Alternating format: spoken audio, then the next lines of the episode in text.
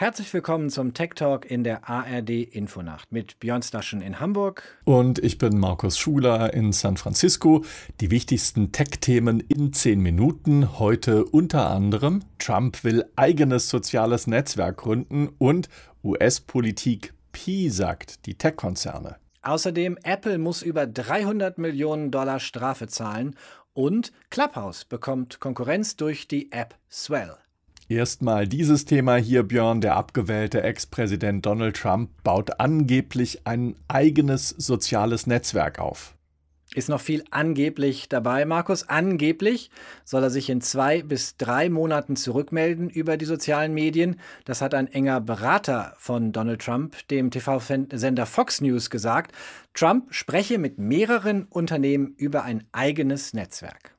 I do think that we're going to see President Trump returning to social media in probably about two or three months here with his own platform. And this is something that I think will be the, the hottest ticket in social media. It's going to completely redefine the game. Ja, und wer diese Unternehmen sind, äh, wissen wir nicht. Was dran ist an dieser Ankündigung, wissen wir auch nicht.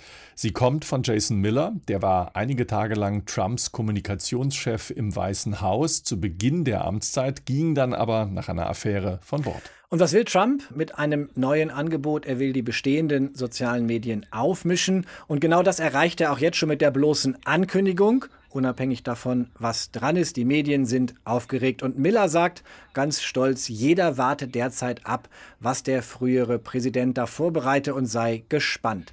Zurzeit fänden hochkarätige Treffen an Trumps Wohnsitz in Mar-a-Lago statt. Er sei von mehreren Unternehmen angesprochen worden.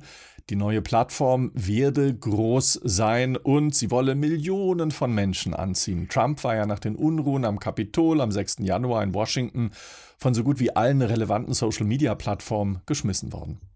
Und plötzlich war es still geworden um den Präsidenten. Beispiel Twitter. Trump hatte über 80 Millionen Follower.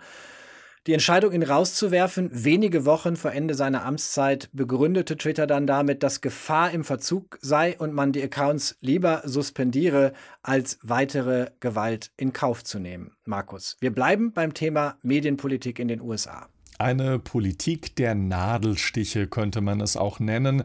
Der einflussreiche demokratische Abgeordnete David Cicilline, zugleich auch Vorsitzender des äh, Wettbewerbsausschusses im Repräsentantenhaus, er will den Tech-Unternehmen das Leben künftig schwerer machen.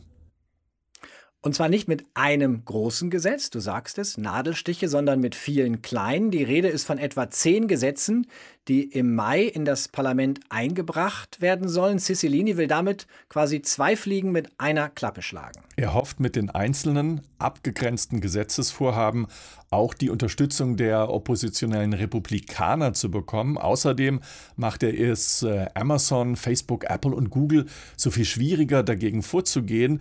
Ähm, und die haben dann Probleme, so die Spekulation, die Annahme, ähm, nämlich ihr riesiges Lobbyistenheer in Washington Washington in Gang zu setzen, das sie in den vergangenen Jahren aufgebaut haben. Klingt wie ein nicht ganz unkluger Plan. Der Cicilline ist einer, dessen Namen man sich durchaus merken kann. Der war der maßgebliche Demokrat auch in dem Ausschuss, der einen 450 Seiten dicken Bericht über die Macht der Tech-Konzerne vorgelegt hat, darin unter anderem Empfehlungen, Interessenkonflikte in der Tech-Branche aufzulösen, zum Beispiel durch Entflechtung. Die großen Plattformen sollen mehr Open Source anbieten, also für alle verfügbare und einsehbare Codes und Algorithmen und Zusammenschlüsse zwischen Medienunternehmen sollen erschwert werden. Dem Nachrichtenportal Axios sagte Cicilline, die Tech-Konzerne hätten eine Milliarde Gründe, ihre jetzigen Geschäftsmodelle zu schützen, denn damit würden sie Gewinne einfahren, die die Menschheit so noch nicht gesehen habe. Sie hätten mittlerweile massiv Geld in die Lobbyarbeit in Washington gesteckt, um dort Politik und Öffentlichkeit in ihrem Sinne zu bearbeiten. Übrigens, diese Woche sind die Tech-Konzerne, die Tech-Bosse schon wieder virtuell in Washington vorgeladen. Vor einem Parlamentsausschuss sollen sie zu den Ausschreitungen in Washington am 6. Januar angehört werden. Bleiben wir noch ein bisschen, Markus, bei den großen Summen. Apple muss rund 308 Millionen Dollar Strafe zahlen, das sind umgerechnet rund 260 Millionen Euro, an ein Unternehmen aus Texas. Der Grund, Urheberrechtsverletzungen. Ja, und das kommt selbst bei den besten Tech-Unternehmen vor. Die Firma Personalized Media hatte Apple verklagt, weil Apple angeblich Patente seiner Fairplay-Technologie missachtet habe. Die Software wurde bei Apple unter anderem dazu genutzt, Musik bei iTunes zu verschlüsseln. Ein Richter hatte fünf Tage lang verhandelt und dann entschieden, Apple muss das Geld wegen entgangener Lizenzzahlungen an das Unternehmen aus Texas zahlen. Apple will aber das Gerichtsurteil nun anfechten. In einer Stellungnahme teilte der kalifornische Konzern mit, Zitat, Fälle wie dieser, die Unternehmen vorbringen, die keine Produkte herstellen oder verkaufen, ersticken Innovationen und richten letztlich Schaden bei den Verbrauchern an. Das ist ganz spannend. Der spielt darauf an, Markus, dass der Firma Personalized Media vorgeworfen wird, gar nicht selbst aktiv zu produzieren mit den eigenen Patenten, sondern nur von solchen Gerichtsverfahren zu leben. Patenttrolle nennen Kritiker solche Unternehmen. Personalized Media aber weist diese Kritik zurück. Google und seine Videotochter YouTube hatten ein Patentverfahren gegen Personalized Media im November übrigens gewonnen, ein Verfahren gegen Netflix soll bald beginnen. Bleiben wir noch bei Apple Björn, schauen wir auf die Pandemie. Ja, ganz spannend. Im Zuge der Pandemie hatten viele Unternehmen im Silicon Valley gelernt, Wachstum geht auch ohne große Büros kann man Geld sparen. Homeoffice ist der Trend der Stunde, der auch den Bilanzen gut tut, Markus. Absolut, das konnte man an den Quartalszahlen sehen. Aber im Zuge dieser Entwicklung waren viele Tech-Angestellte auch umgezogen, raus nämlich aus dem teuren Silicon Valley und der Bay Area rund um San Francisco. Und äh, sie sind in günstigere Ecken der USA gezogen, vielleicht sogar mit höherer Lebensqualität, jedenfalls mit weniger Steuerbelastung. Twitter, Google und andere Unternehmen, die sehen diesen Trend sehr positiv, weniger aber offenbar Apple, Björn. Dessen Chef Tim Cook Zumindest hat nun dem People Magazin ein Interview gegeben, übrigens per FaceTime und Sprachnachricht. Das hat People auf seiner Internetseite ganz lustig gezeigt. Und darin geht es unter anderem um Tim Cooks Lieblings-Emoji. Jetzt sind wir jedenfalls schlauer, Björn. Das Lieblings-Emoji von äh, Tim Cook ist das Peace-Zeichen. In diesem Interview hat äh, Cook auch gestanden, sein Bauchgefühl sage ihm, dass es immer noch sehr wichtig sei, wenn sich die Angestellten miteinander treffen könnten. Zusammenarbeit sei nicht immer planbar, sagt er. Und Innovation sei eben keine planbare Aktivität. Manchmal begegnet man sich eben in der Firma, hat eine Idee und dann will man sich im Team sofort miteinander austauschen und das gehe eben nur präsent, meint Tim Cook. Und dann kann man sich auch spontan eben treffen und das ist ihm offenbar wichtig. Ich wusste gar nicht, dass man bei Apple so auf Spontanität setzt. Wenn man sich die Veranstaltung von Apple anguckt, dann sieht das immer ganz anders aus. Weil in den USA immer mehr Menschen geimpft sind, Herr Staschen, äh, bereiten sich viele Firmen eben wieder vor, ihre Büros zu öffnen. Microsoft hat gerade bekannt gegeben, ab 29. März wieder erste Mitarbeiterin in die Firmenzentrale in Redmond und Seattle zurückzuholen. Auch bei Apple laufen die Planungen dafür. Dennoch werde es aber weiterhin auch hybride Arbeitsmodelle geben, sagt Tim Cook, also eine Mischung aus Homeoffice und Büro. Andere Unternehmen wie Google und Facebook verfolgen ähnliche Ziele. Die Gunst der Pandemie, Markus, hat auch manchen Apps geholfen. Clubhouse zum Beispiel hat Begegnung und Debatte ins Netz verlegt, und zwar nur mit Audio, aber nun gibt es Konkurrenz.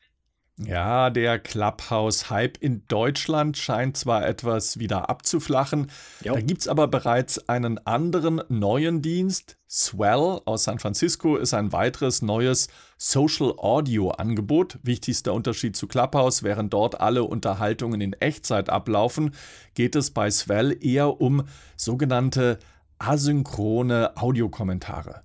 Und das klingt ein bisschen mehr nach diesem Jahrhundert für mich, muss ich ehrlicherweise sagen, weil eben zeitsouverän, man kann es machen und auch hören, wann man will.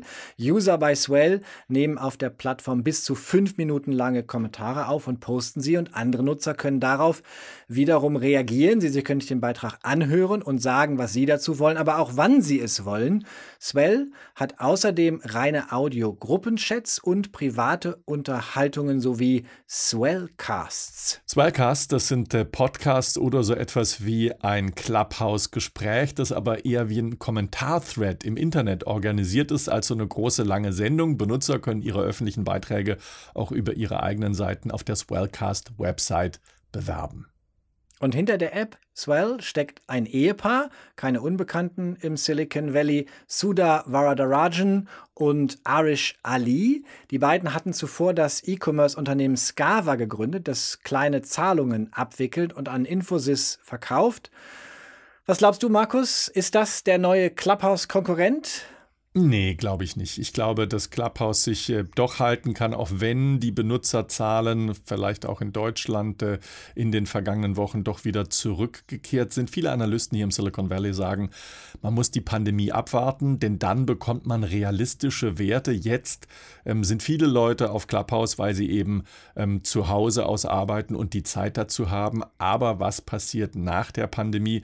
Das bleibt die spannende Frage wenn diese gähnende Langeweile endlich vorbei ist. Ich würde mich hier vor Millionen von Zuschauerinnen, Zuschauern, Hörerinnen und Hörern zu der teilen, steilen These versteigen, Markus, dass Clubhouse das Meerkat-Schicksal erleiden wird. Aus meiner Sicht ist Clubhouse eine App, die wenig Originäres, wenig Kluges, wenig Einzigartiges bietet. Die kam zur rechten Zeit, aber jetzt kommen Twitter Spaces, jetzt kommen Facebook Audio Tools und werden Clubhouse nach und nach an den Rand drängen. In einem Jahr, lass uns noch mal reden, würde ich sagen, wird Clubhouse keine große Rolle mehr spielen.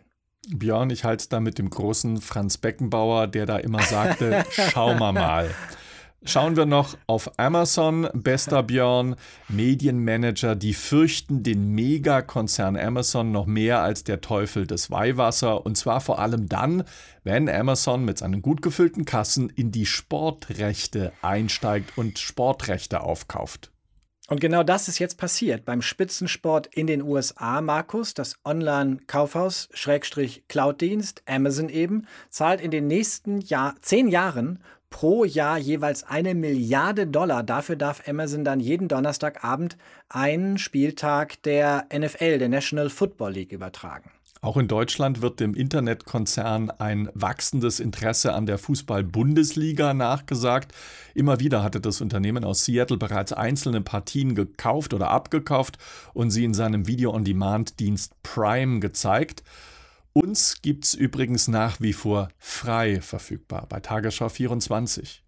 Und im Radio in der ARD Infonacht. Außerdem als Podcast auf allen Plattformen sowie auf der YouTube-Playlist der Tagesschau. Das war der Tech Talk für diese Woche. Bis nächste Woche. Tschüss.